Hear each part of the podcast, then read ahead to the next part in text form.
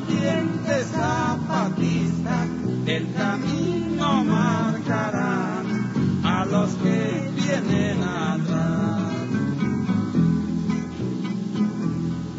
Vamos, vamos, vamos, vamos adelante, para que salgamos en la lucha avante, porque nuestra patria grita y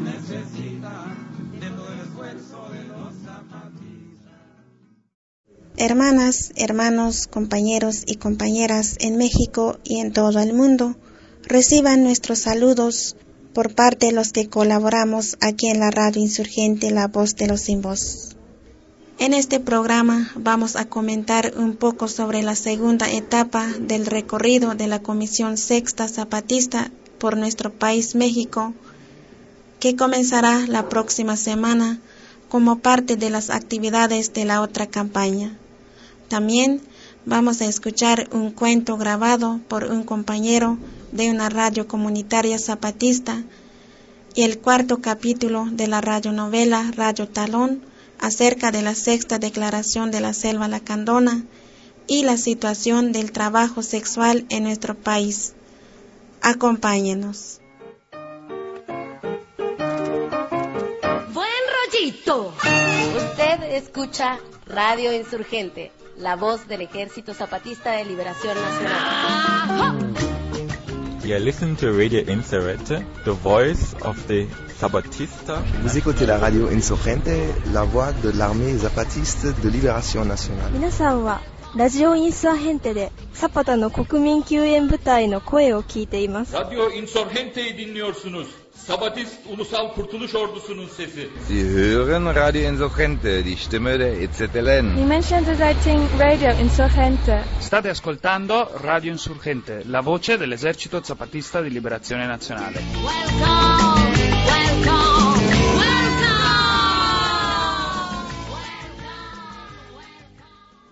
Bueno, compañeros y compañeras, pues hace unos días la Comandancia Zapatista anunció en un comunicado el inicio de la segunda etapa del recorrido de la Comisión Sexta por nuestro país. El comunicado dice lo siguiente.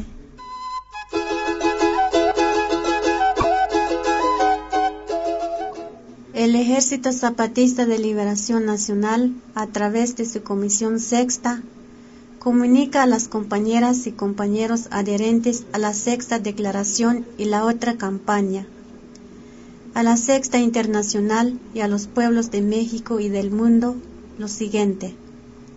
Primero, debido a la nueva ofensiva en contra de las comunidades zapatistas protagonizada por los paramilitares de filiación priistas y perredista y que cuentan con el apoyo del gobierno estatal, PRD y federal, PAN.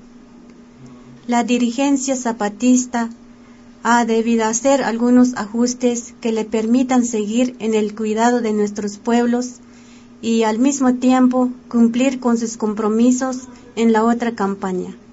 Resistiremos de forma organizada y civil frente a los ataques de los paramilitares, con la movilización de nuestros pueblos y llamado al apoyo solidario de las personas honestas de México y el mundo. Seguiremos ligando nuestra lucha zapatista por los derechos y cultura indígenas con otros pueblos indios de México y del continente americano, y con las luchas que organizaciones, grupos, colectivos, familias e individuos de la otra campaña mantienen en nuestro país.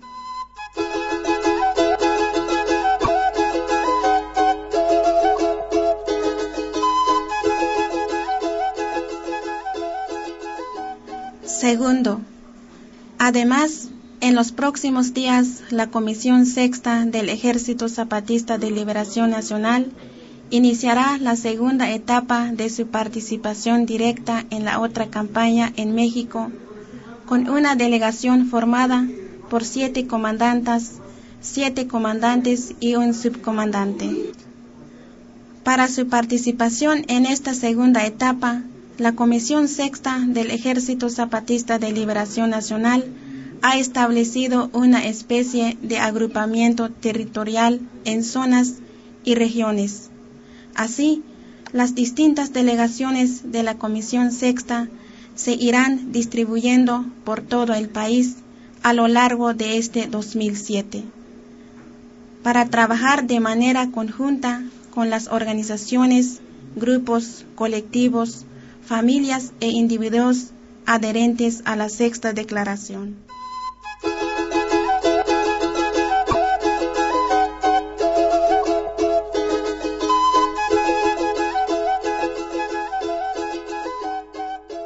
Tercero, paralela a su distribución territorial.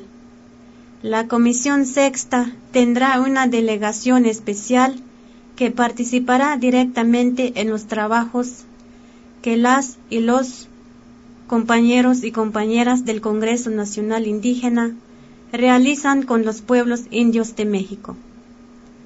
También una delegación de la Comisión Sexta se hará presente en el Campamento Internacional Los Pueblos Indios en Defensa de la Vida, la Cultura y la Naturaleza, abajo y a la izquierda, en territorio del pueblo indio Cucapá, en la comunidad del Mayor, en Baja California, México, en los meses de abril y mayo de este año.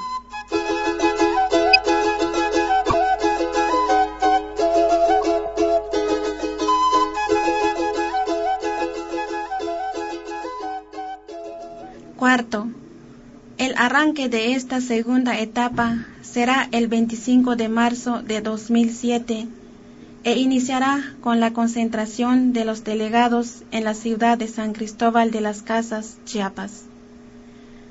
Allí se anunciará junto con ONG adherentes a la otra en Chiapas una campaña internacional de solidaridad con las comunidades indígenas zapatistas y en defensa de la autonomía indígena. Posteriormente se viajará para instalar las delegaciones de la Comisión Sexta para el Congreso Nacional Indígena y para la zona norte de México. Estas delegaciones estarán trabajando con las compañeras y los compañeros de la otra en los estados de esa parte de nuestro país hasta principio del mes de junio de 2007. En la segunda mitad del año se instalarán las delegaciones en las zonas centros y sur de México.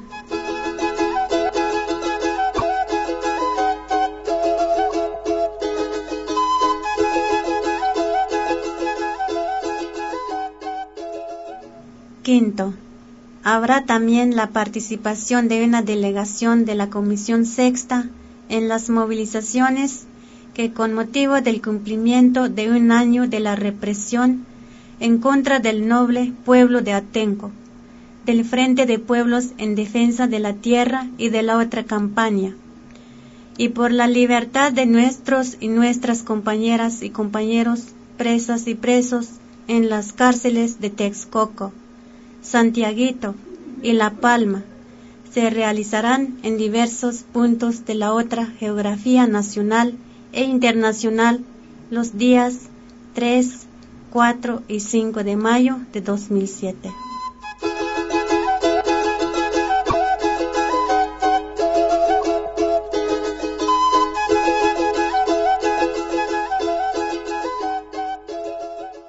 Sexto, a pesar de los ataques, silencios y desprecios, el Ejército Zapatista de Liberación Nacional seguirá adelante con la sexta declaración de la Selva Lacandona y demandando libertad y justicia para Atenco, libertad y justicia para Oaxaca, desde las montañas del sureste mexicano, por el Comité Clandestino Revolucionario Indígena, Comandancia General del Ejército Zapatista de Liberación Nacional.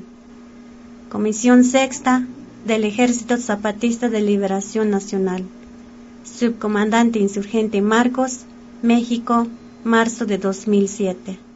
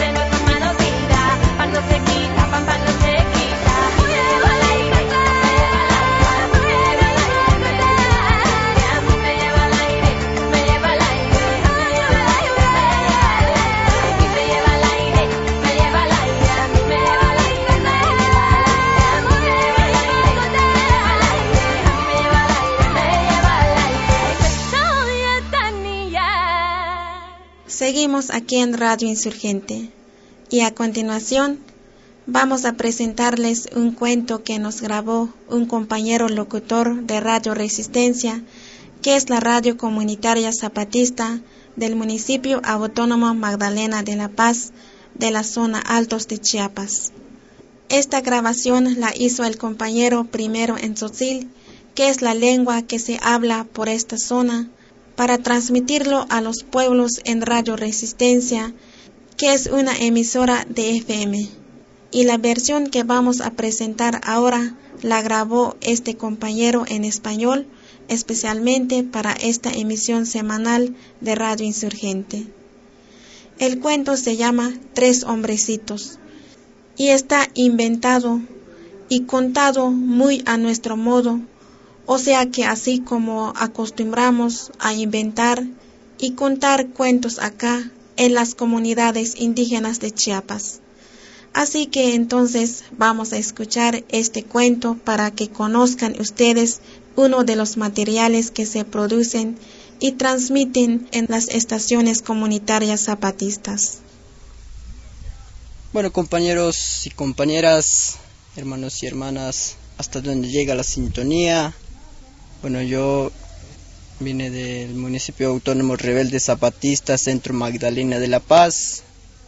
Y si les gusta este cuento que voy a contar, y el cuento se llama Tres hombrecitos, pero son muy pobres. Bueno, el cuento se empieza así.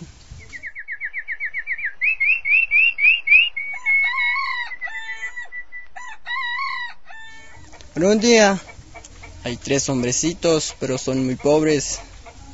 Entonces el más mayor pues dijo, le dijo a sus hermanitos, hermanitos, yo voy a ir a buscar un trabajo, dijo. Entonces el hermano pues se fue para ir a aprender un poco de español. Este, él aprendió nosotros, regresó a su casa, entonces le dijo a sus hermanitos, bueno hermanitos, yo aprendí nosotros, dijo. Ah, bueno, entonces se aprende el español, dijo. Así, ah, dijo el hermano. Ah, bueno, yo también voy a ir, dijo el, el hermano menor. Entonces, también se fue. Pero él también aprendió a hablar un poco de español, pero solo una palabra. Él lo aprendió. Ah, porque quisimos, dice. Entonces regresó a su casa. Le dijo a su hermanito y a su hermano. Ahora sí ya aprendí. Entonces aprendió porque quisimos, dice. Entonces después de eso, también el, el más chiquito, entonces se fue. Entonces yo también voy a ir, dijo. Y se fue. Pero él también aprendió ni modos. Entonces regresó a su casa. Ahora sí, hermanos, ya aprendí ni modos, dice el más chiquito. Ah, bueno, dijo sus hermanos. Entonces nos vamos a ir a buscar un trabajo. A ver si hay salario justo, dijo los hermanitos. Ah, bueno, está bien, dijo el más chiquito. Entonces se fueron. Pero el más chiquito lo llevó su pozol, su sequeta y todo, sus herramientas para trabajar.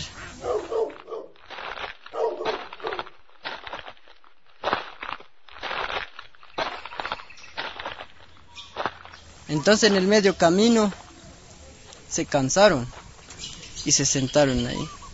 Entonces el, mayor dijo, la suerte ya cansamos mucho, dijo. Sí, pues, dijo los hermanitos. Lo que pasa es que no, no trajimos pozol, dijo el hermano. Entonces contestó el más chiquito. Ah, yo traigo pozol, dice. Ah, bueno, dijo los hermanos. Ya se vamos a tomar un poco de pozol, dijeron. Sí, dijo el chiquito. Entonces, vino un hombre.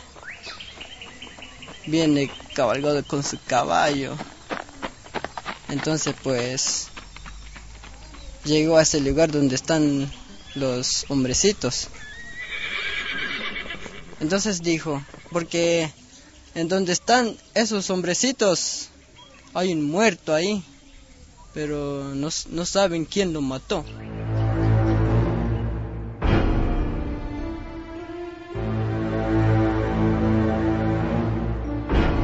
Entonces llegó ese hombre. ¿Quién lo mató este hombre? Dijo. Entonces dijo al chiquito, contéstalo tú, le, le dijo. O sea que le dijeron así a su hermano. Está bien, dijo. Nosotros, dijo. Dijo, ¿por qué lo mataron? Dijo el, este, el hombre. Ah, porque quisimos, dijo el otro. Ah, entonces se van a ir a la cárcel, dijo el hombre. Entonces contestó el chiquito, ni modos, dijo. Pero es que no saben pues si es, o sea que el español que lo aprendieron es que no saben si está bien o no, pero así lo contestaron. Entonces esos tres hombrecitos se fueron a la cárcel.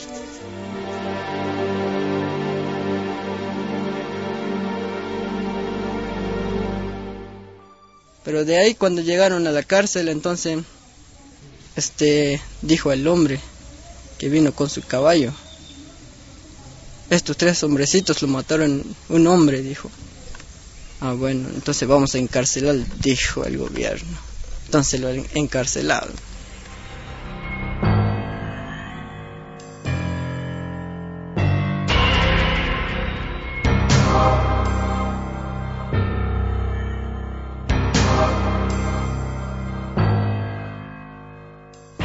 Puta suerte, ahora sí ya, ya estamos encarcelados, dijo.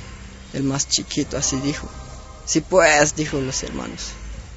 el chiquito, este, como vino pues el policía, le vamos a, decirle que vamos a salir de aquí, dijo el más chiquito. Sí, dicen los hermanos. Pero lo que pasa es que no sabemos cómo le vamos a decirle, dijo los hermanos. No, pero yo sé cómo le voy a decirle, dijo el más chiquito. Entonces vino el policía. ¡Ey, policía! le dijo. Contestó el policía. ¿Qué pasó? Quieres salir en tu cárcel, dijo el más chiquito. La suerte, cállense, dijo el policía.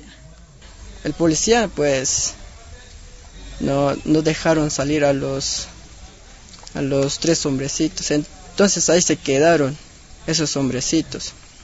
La suerte, ¿qué vamos a hacer? dijo los hermanos. No, pero tengo una idea, dijo el más chiquito. ¿Pero qué es? Dijo, dijeron. Ah, pero ¿dónde mi sequeta? dijo.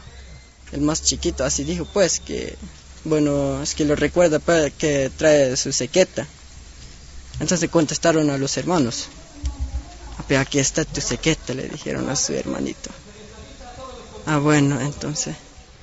El más chiquito empezó a cortarles esos candados o no sé qué es lo que está cortando ese, ese chiquito.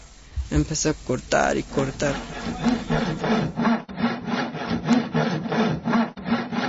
Entonces vino, vino el policía. ¿Qué están haciendo? dijo. Contestó el más chiquito. Trabajando, dijo.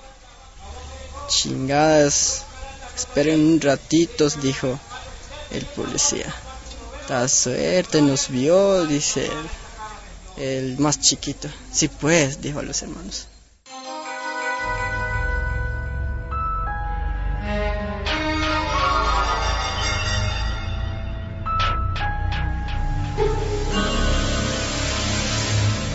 Entonces, como el policía pues se fue a traer soldadura, entonces lo trajo. Puta suerte, ¿qué trae ese güey? dijo el más chiquito. Entonces, contestó el, el hermano mayor. Saber qué es eso, dijo. Entonces contestó el otro. Ah, pero yo sé qué es eso, dijo. ¿Qué es pues? dijo el chiquito. Ese se llama sonterula, dijo. Ah, ¿y eso para qué sirve? dijo el chiquito. Pero sirve para para parchar todo lo que estamos cortando, dijo. Ay, chingada, dijo. Entonces se llama sonterula, dijo. Así es, dice el hermano. Ah, bueno.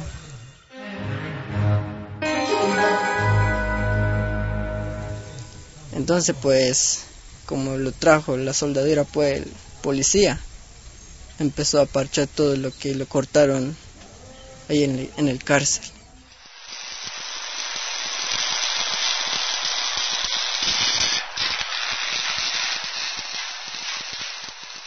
Entonces esos tres hombrecitos pues se quedaron para siempre ahí en el cárcel, pues ya nunca se salieron, se crecieron pues y o sea que se pusieron en viejo o subieron sus edades, no sé cómo, pero más o menos es, así.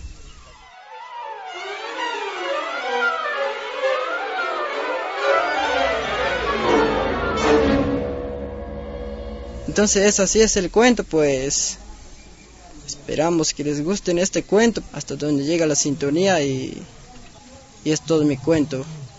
Y por último, les quiero mandarle un cordial y fraternal saludo y que tengan un buen día.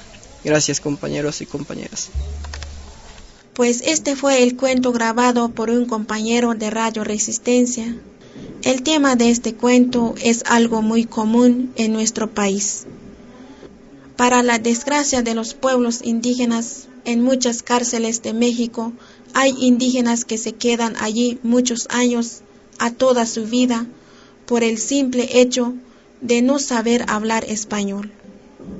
Y es que los supuestos encargados de la justicia nunca se preocupan por poner traductores y entonces muchos indígenas han sido encarcelados y sentenciados por delitos que no cometieron y sin saber siquiera de qué delitos los acusan. Y bueno, pues ahora los invitamos a escuchar un poco de la música que también se produce en las comunidades zapatistas.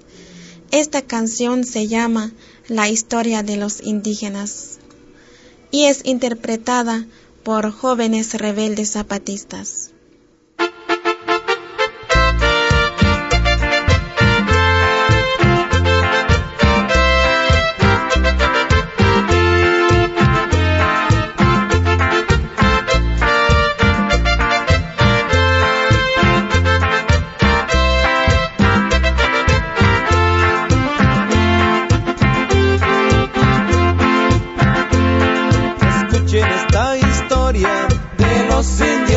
Chiapas, el día primero de enero se levantaron en armas.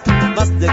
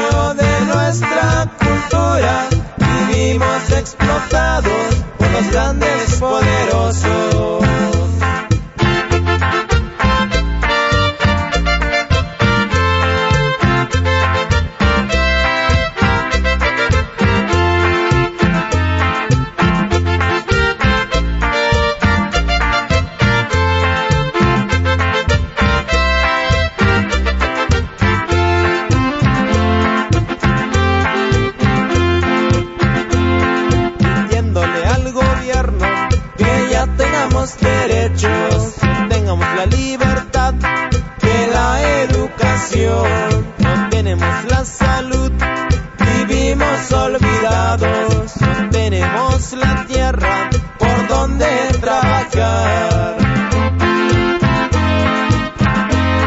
No tenemos vivienda, también la educación, no tenemos la salud y tierra donde trabajar.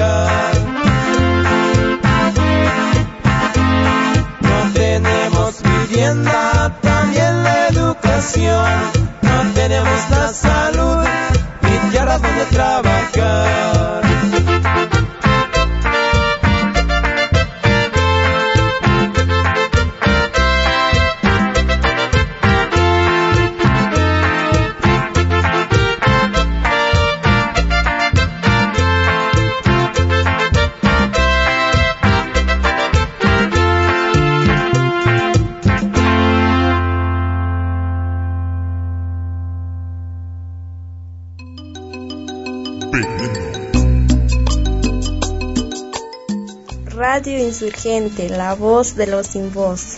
Voz del Ejército Zapatista de Liberación Nacional. transmitiendo desde algún lugar de las montañas del sureste mexicano.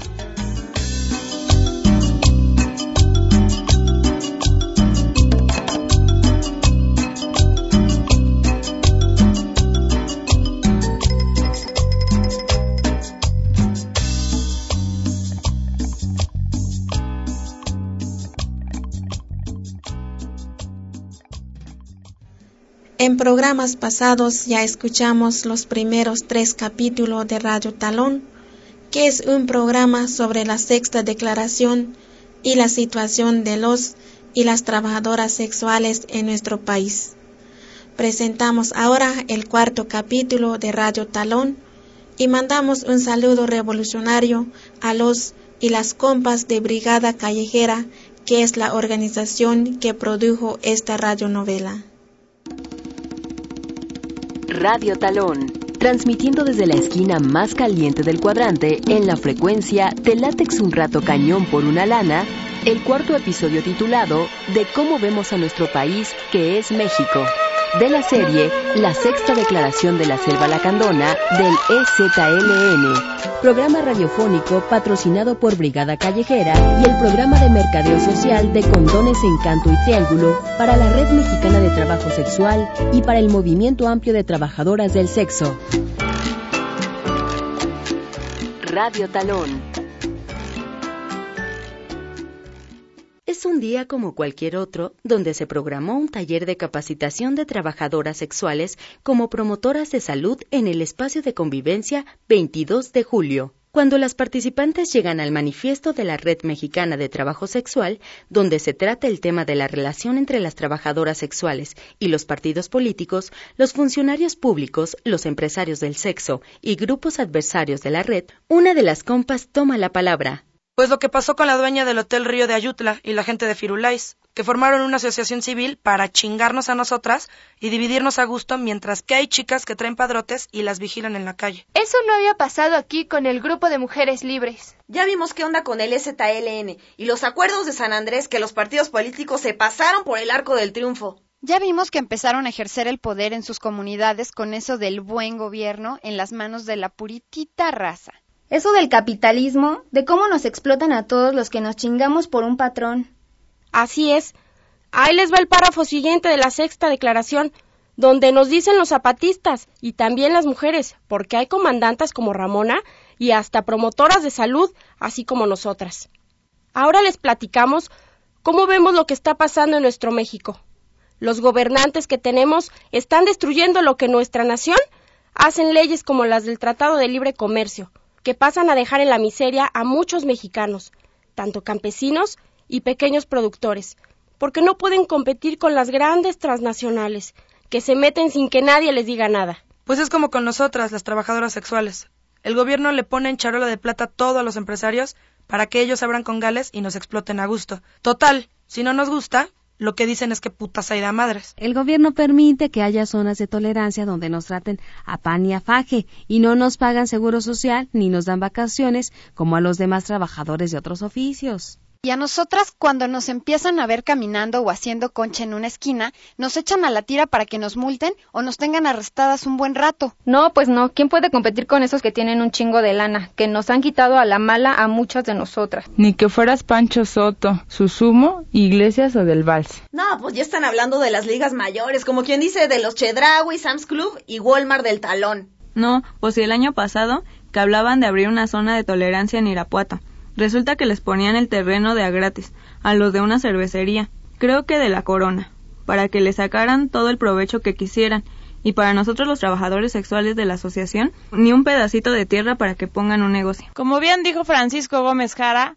las cerveceras se abrieron paso cerrando pulcatas a sangre y fuego e instalando zonas de tolerancia a lo largo y ancho del país, con toda la complicidad del gobierno y los legisladores de cada estado y ciudad. Claro, por un módico entre que beneficia a todos los que tienen dinero y poder. Que no se les olvide que cuando empezaron a construir Cancún, a las primeras que se chingaron fueron a las niñas y mujeres de los ejidos de esa zona.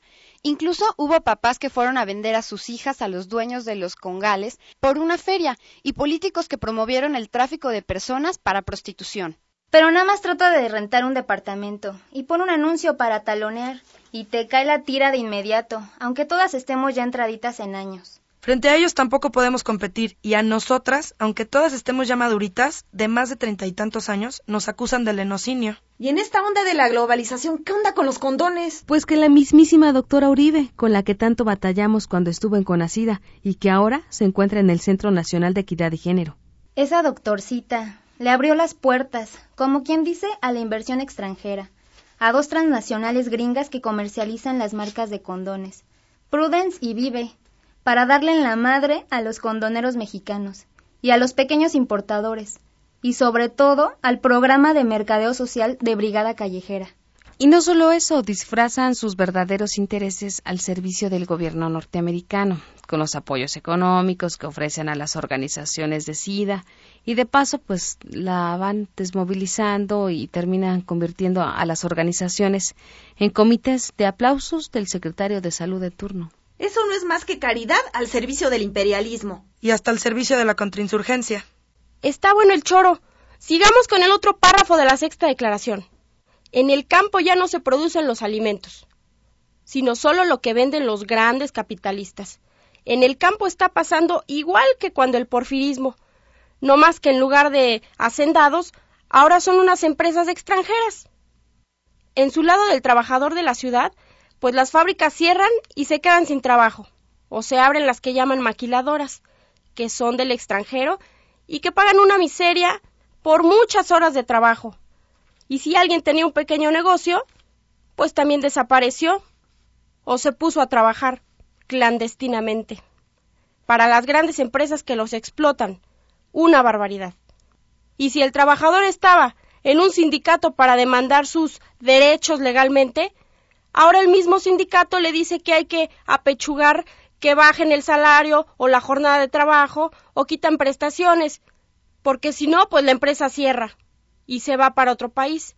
Y luego está eso del microchangarro, que es como el programa económico del gobierno para que todos los trabajadores de la ciudad se pongan a vender chicles o tarjetas de teléfono en las esquinas. Como el campo ya no da para que una familia sobreviva, muchas mujeres campesinas e indígenas pues recurrimos al trabajo sexual para llevar algo a nuestras casas para que pues no se malpasen. Yo fui costurera, y como el encargado me quería estar manoseando, mejor me vine aquí a la calle a hacer lo mismo, y ganarme una lana sin chingarme en la máquina de coser. Y sin un cabrón encima mío que no me paga ni un centavo. ¿Y de los sindicatos para qué hablamos? Allí está ese sindicato de Coahuila. A ellos les valió que los afiliados no tuvieran seguridad y pues ya ven lo que pasó, quedaron enterrados bajo los escombros. Pues eso de vender chicles en la calle teniendo un oficio, pues qué miseria de ayuda del que la inventó. La otra campaña por el otro derecho a decidir, Abajo y a la izquierda, juntas las trabajadoras del campo y la ciudad, luchamos por una maternidad libre y voluntaria. Infórmate al 5542-7835 y 5542-4096. Les voy a leer otro párrafo de la sexta declaración. Como la economía del pueblo está bien jodida, tanto en el campo como en la ciudad, pues muchos mexicanos y mexicanas tienen que dejar su patria, o sea, la tierra mexicana, e irse a buscar trabajo en otro país que es Estados Unidos. El neoliberalismo cambió a la clase política de México, o sea, a los políticos, porque los hizo como que son empleados de una tienda que tienen que hacer todo lo posible por vender todo y bien barato. Pero en lugar de mejorar, los derechos sociales que se conquistaron en la Revolución de 1910 son ahora como para dar lástima y coraje. Y como los padrotes ya no se contentan con echarse a la bolsa 3.500 pesos diarios por chica, pues que las promueven de braceras para talonear del otro lado. Yo estuve en Nueva York, trabajé en una gasolinería para traileros, y corrí con la suerte que el padrote no me vendió a los gringos del otro lado. Si no, quién sabe si estuviera aquí conversando con ustedes.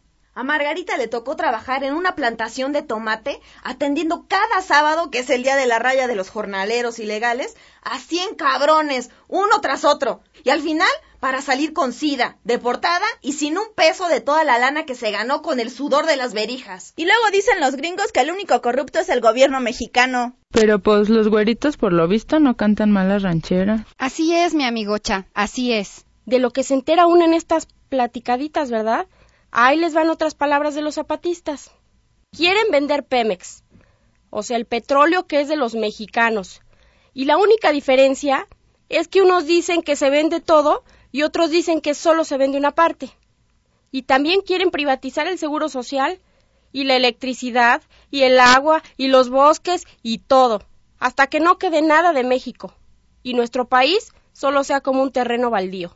Como quien dice, nos quieren dejar a los mexicanos en la miseria. Así como nos han dejado los padrotes a nosotras sin un solo centavo y ellos a gusto con nuestra feria. Y eso del seguro social está mal. Si a nosotras ya nos cobran el examen de SIDA y el Papa Nicolau en los centros de salud, como ocurre en el estado de Guanajuato, y todavía nos hacen ir a un laboratorio privado en Irapuato. Yo creo que allí hay un negociazo entre el municipio panista y los del laboratorio particular. ¿Y la lana del SIDA que dice que le dan para apoyar esos exámenes? Yo digo que se le están clavando. Y nosotras pagamos los platos rotos. No, si eso no es todo. Los medicamentos para SIDA, esos mentados antirretrovirales, ya solo los quieren para entregar a quienes no tenemos seguro social, a través del seguro popular. Y ya no hablemos del conteo del CD4 y el estudio de carga viral para personas que vivimos con el virus del SIDA.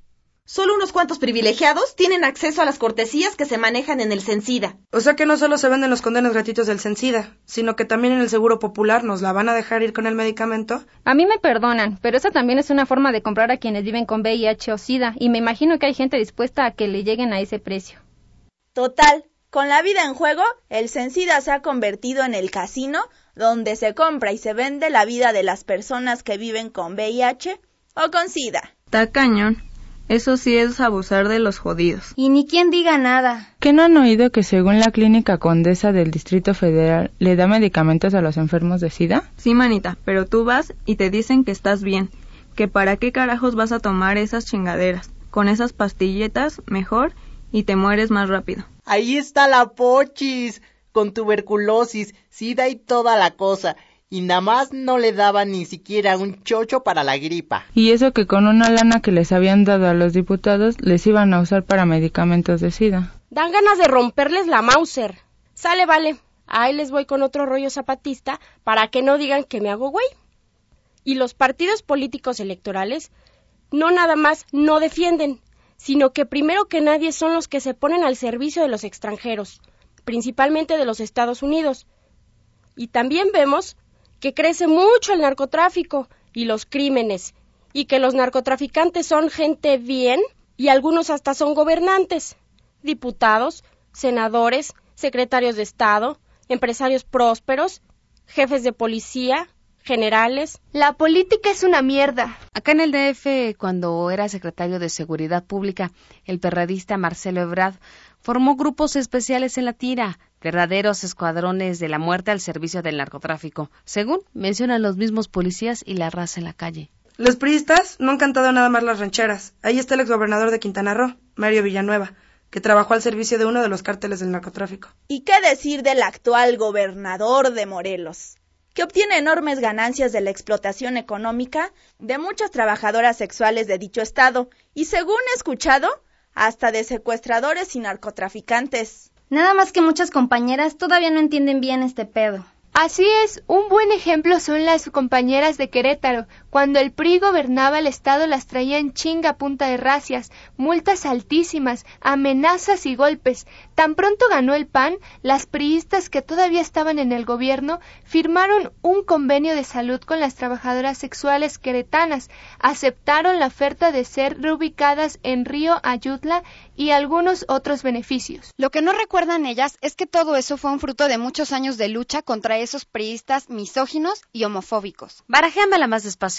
¿Qué carajos es eso de misógenos? Ah, eso. Los misóginos son cabrones, que odian a las mujeres, y así como los homofóbicos son quienes odian a gays, lesbianas, bisexuales y vestidas. Órale, o son trabajadoras sexuales sin memoria, o deberíamos decir desmemoriadas, que tiene fe que los priistas le resuelvan los problemas que tienen con el PAN. Por eso la Red Mexicana de Trabajo Sexual no apoya a ninguno de los partidos políticos con registro, ni promueve a ningún candidato. Ni siquiera los chiquipartidos que porque dicen apoyarnos y que ya vimos que se entienden re bien con los gobiernos que nos están chingando todo el tiempo.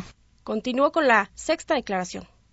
¿Estamos diciendo que la política no sirve? No. Lo que queremos decir es que esa política no sirve. Y es que la Constitución ya está toda manoseada y cambiada. Ya no es la que tenía los derechos y las libertades del pueblo trabajador, sino que ahora están los derechos y las libertades de los neoliberalistas para tener sus grandes ganancias y los jueces están para servir a esos neoliberalistas. También hemos planeado el reconocimiento de las trabajadoras sexuales de la vía pública como trabajadoras no asalariadas. Ya Derechos Humanos de Jalisco nos reconoció como trabajadoras sexuales. Y ahí sí todos los partidos de la Asamblea Legislativa del DF se hicieron bien güeyes y nos pintaron cremas a todas las independientes. A todas no, porque el peje negoció con un grupo de ellas. Chale, manita, ¿tú también te la crees? En julio del 97 detonamos una bomba muy grande en la Ciudad de México. Nos reunimos por primera vez trabajadoras sexuales de varios estados de la República, antes incluso que la misma red latinoamericana apañada hace muchos años por una señora que trabaja para el gobierno norteamericano. Y ahí dijimos con todos nuestros tamaños huevarios que éramos independientes. ¿Y qué crees? No, pues no sé. Acusadas por brigada callejera de prostituir menores de edad, de cobrarles a la mano mucha feria, de confabularse con padrotes para quitarles a sus hijos con el apoyo del DIF. Y lo más jodido, venderles drogas a las compañeras que formaban parte de sus grupos. ¿Y qué pasó con esas denuncias? Pues que nada pasó y nadie fue a dar a la cárcel. Eso sí, amenazas, pájaros en el alambre del teléfono y tiras, dale y dale al mismo cuento, ese de ya dejen de echar grilla que parece como que son de la EPR. Y todo eso pasó cuando el PRI gobernaba la ciudad.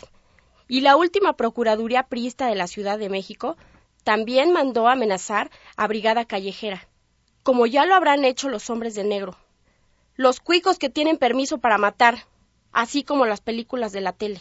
Y los jueces y ministerios públicos encubriéndolos, y luego dicen que las ratas somos las vestidas. Y pues así como están las cosas, ni los rateros de mi colonia les llegan al talón. Y déjame decirte que vivimos puritas locas de la vida galante. Así nos decimos nosotras. Nadie más nos puede llamar así porque entonces le partimos la madre o se la recordamos a viva voz. Está bien, compa, no se caliente plancha, que no hay necesidad. Ya entendí el mensaje. Es como cuando nosotras nos llamamos putas, pero nadie más puede hacerlo porque entonces se tiene que aguantar el insulto de vuelta y con todo y réditos. Con todo este desbarajuste que están haciendo los neoliberalistas, hay mexicanos y mexicanas que se organizan y hacen lucha de resistencia. Y así nos enteramos que hay indígenas, que sus tierras están retiradas de aquí de Chiapas, y que hacen su autonomía y defienden su cultura, y cuidan la tierra, los bosques, el agua. Y hay trabajadores del campo, o sea, campesinos, que se organizan y hacen sus marchas y movilizaciones para exigir créditos y apoyos al campo. Y hay trabajadores de la ciudad que no se dejan quitar sus derechos o que privaticen sus trabajos. Y hay estudiantes que no dejan que se privatice la educación y luchan porque sea gratuita y popular y científica. Y hay mujeres que no dejan que las traten como adorno o que las humillen y desprecien nomás por mujeres, sino que se organizan y luchan por el respeto que merecen como mujeres que son. Y hay jóvenes que no aceptan que los embrutecen con las drogas, o que los persiguen por sus modos de ser, sino que se hacen conscientes con su música y su cultura, su rebeldía, pues. Y yo que me quejaba de las marchas, allí de Borrega, con lo que decían en los noticieros de la tele. Y yo que creía que solamente a nosotras nos iba de la chingada. Sí, cuando mi hijo estudiaba en la UNAM, con lo de la huelga, que llega la PFP y valiéndoles verga se los llevaron presos. Yo les decía, déjate de pendejadas, que a esos del CGH nadie los entiende, ni ellos mismos entienden, y el ojete no me hacía caso. Pues cuando los chavos banda fueron encarcelados en Guadalajara, esos altermundistas que les llamaban, yo decía, pero si desde mi casa vi cómo le entraron a palos con la tira. Sí, cómo no. ¿Qué no escuchaste que eran cuicos de la PGR vestidos de darquetos? Ninguno de ellos fue a la cárcel, pero a los otros muchachos les tocó reclusorio y no hubo poder humano que los sacara luego luego de allí. A ver, pero ¿cómo está eso de las mujeres que se organizan? A mí me ha tocado cada feminista del Instituto de Mujeres del Distrito Federal, que para qué te cuento. ¿Se acuerdan de cuando lo del desafuero del PG? Clarinas. Pues las usodichas juntando firmas y enredando a otras trabajadores sexuales para que fueran a los mítines, que si no a lo mejor no podían detener los operativos de la policía. Qué lindas, ¿no? Por eso te digo, ¿qué ondón con ellas? Trabajan para el sistema que nos parte la madre. Y en lugar de decir algo contra la cero tolerancia de Marcelo Ebrard, reglamentaron su puta ley. Y luego, no están para creerme las que no son chilangas. Pero luego el mismísimo Marcelo Ebrard fue el jefe directo de esas feministas a las que nunca hemos visto defender nuestra causa de verdad. ¿Cómo aprende una de todas las demás? Ahí voy con la lectura de la sexta declaración. Y hay homosexuales, lesbianas, transexuales y muchos modos que no se conforman con que se burlen y los desprecien y los maltratan y hasta los matan porque tienen otro modo que es diferente y los tratan de anormales o de delincuentes, sino que hacen sus organizaciones para defender su derecho a la diferencia. Y hay sacerdotes y monjas y los que se llaman seglares que no están con los ricos ni resignados en la rezadera, sino que se organizan para acompañar las luchas del pueblo. Las Jotas estamos en todos lados y les hemos demostrado a los que nos discriminan que no nos dejamos joder nada más porque sí. Y también nos han agarrado de sus pendejas. Ve cuántas han matado en los últimos cinco años. Nada más en el DF y puras amigochas no menos de treinta. Y ningún puto judicial anda buscando al matavestidas, ¿no es cierto? Para nosotras no hay justicia. Si nos matan, ahí está la fosa común. Y nadie a quien perseguir no fuera uno de los hijos de Martita Sagún porque luego luego le tendrían al matón. Pero como somos nosotras, nadie se fija en investigar. Ahí está el asesino de Octavio Acuña, ejecutado dentro de una condonería de Querétaro el día 21 de junio del 2005. ¿Y para qué te cuento? En una de las ferias del condón de Morelia, Michoacán, un cabroncito de provida, esos que están contra el aborto, que tasajea con un cúter al condón monumental de Brigada Callejera. Eso sí, el MP nos cambió la cosa, y ya andaban regalándonos un auto, pero de formal prisión, ¿qué digo? Una orden de captura. Y el ioso del cúter, bien, gracias, pidiéndole a Dios otro condón para romper. O quién sabe, hasta otro puto que matar. ¿Y de curas? Pues ahí estuvo el chinchachoma. Que en paz descanse, que casi lo matan por ayudar a que un grupo de trabajadoras sexuales se organizaran contra los dueños de los congales y de la tira. ¿Pero qué te pasa? ¿Y el padrecito Héctor Tello que lo corrieron de la soledad por apoyarnos? Ese sí que es un buen párroco. Y la hermana Carmen que se fue para España, como esa monja, no vuelvan a hacer otra más, ¿eh? Ándenle, pues. Si no están cansadas, falta un poquitito para terminar este capítulo. Y hay los que se llaman luchadores sociales, que son hombres y mujeres que toda su vida se han pasado luchando por el pueblo explotado, y son los mismos que participaron en las grandes huelgas y acciones obreras, y todo tipo de organizaciones al servicio de la gente. Bueno, para no chorear, ahí están Jairo y Maricruz, de Orizaba, Veracruz, y también el padre Pistolas y su vieja. Órale, pues, pero no me entendieron. Nos vemos mañana. Ahí les va un comercial de nuestras patrocinadoras. Servicios de atención primaria a la salud sexual gratuitos y dignos para las trabajadoras sexuales en Corregidora 115, despacho 204, a dos calles del Metro Candelaria, en el corazón de la Merced, Distrito Federal pruebas rápidas de SIDA, Papa Nicolau, manejo de infecciones de transmisión sexual, apoyo emocional, así como métodos anticonceptivos y condones a bajo costo. No te dejes sorprender, nadie puede obligarte a hacerte la prueba de SIDA.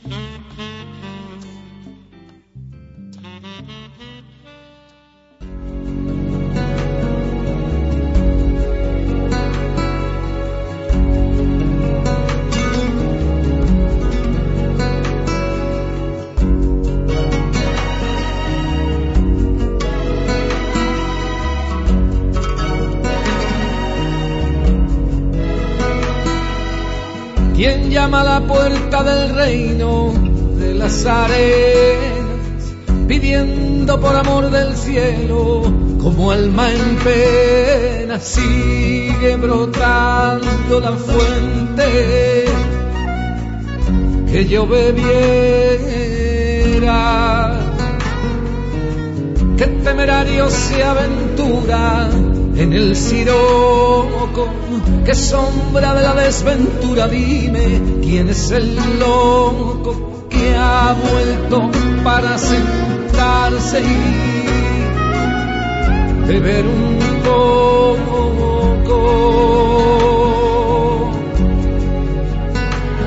Dame el duende de las dunas, dame a beber una a una las lagunas de esta luna de limón agria para mi garganta, pero clara y dulce para el corazón. Soy el náufrago del Sáhara, el ser errante que regresa, soy tu ayer que ha vuelto por donde se fue. El que dijo que pondría las lágrimas de Venus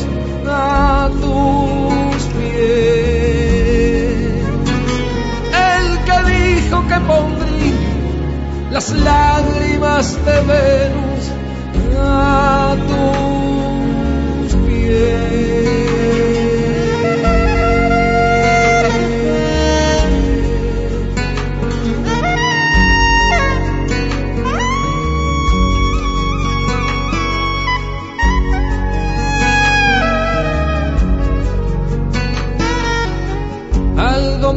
Que aún no es tarde. Y una mañana me trajo de ninguna parte la caravana a desandar el desierto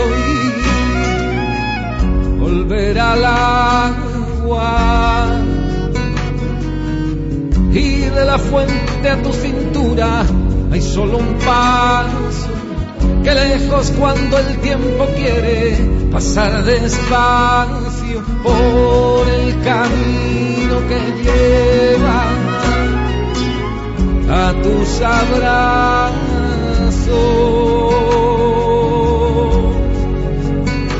Traigo un frío de fronteras, un grito en los alambres, traigo el mapa de los sueños que perdí guardo escrita en una mano la ternura de los besos que te di. Dame el duende de las dunas, dame a beber una a una las lagunas de estancia de limón. Agria para mi garganta, pero clara y dulce para el corazón.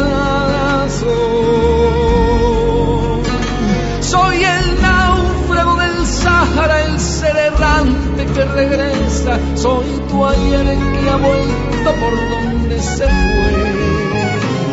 El que dijo que pondría las lágrimas de Venus a tus pies.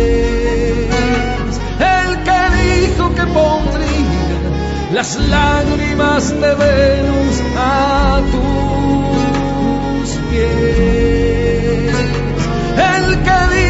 pondría las lágrimas de Venus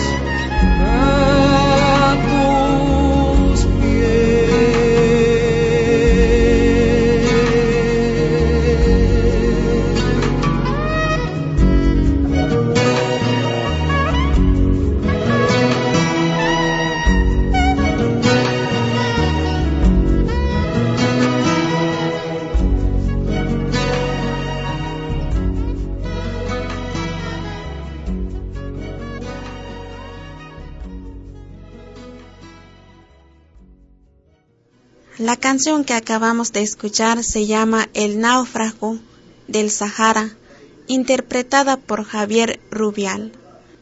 Esta canción está incluida en el segundo volumen del disco Los ritmos del espejo.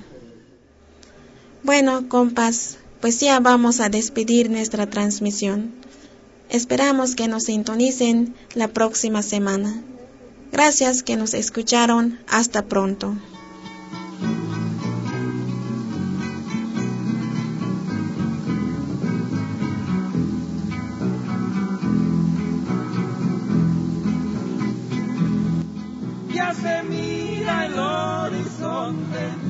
Combatientes zapatistas, el camino marcarán a los que vienen atrás.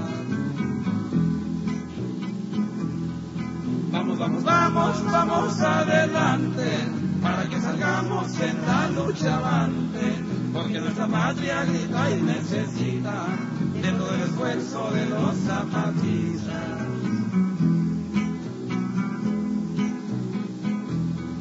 Hombres, niños y mujeres, el esfuerzo siempre haremos. Campesinos, los obreros, todos juntos con el pueblo. Vamos, vamos, vamos, vamos adelante, para que salgamos en la lucha avante, porque nuestra patria grita y necesita de todo el esfuerzo de los zapatistas. Ejemplares hay que ser y seguir nuestra consigna, que vivamos por la patria o morir por la libertad.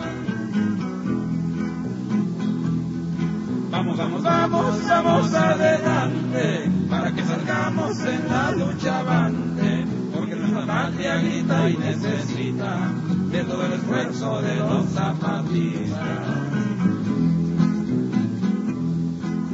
Nuestro pueblo exige ya acabar la explotación. Nuestra historia dice ya lucha de liberación. Vamos, vamos, vamos, vamos adelante para que salgamos en la lucha avante, porque nuestra patria grita y necesita de todo el esfuerzo de los zapatistas. Vamos, vamos, adelante para que salgamos en la lucha avante, porque nuestra patria grita y necesita de todo el esfuerzo de los zapatistas.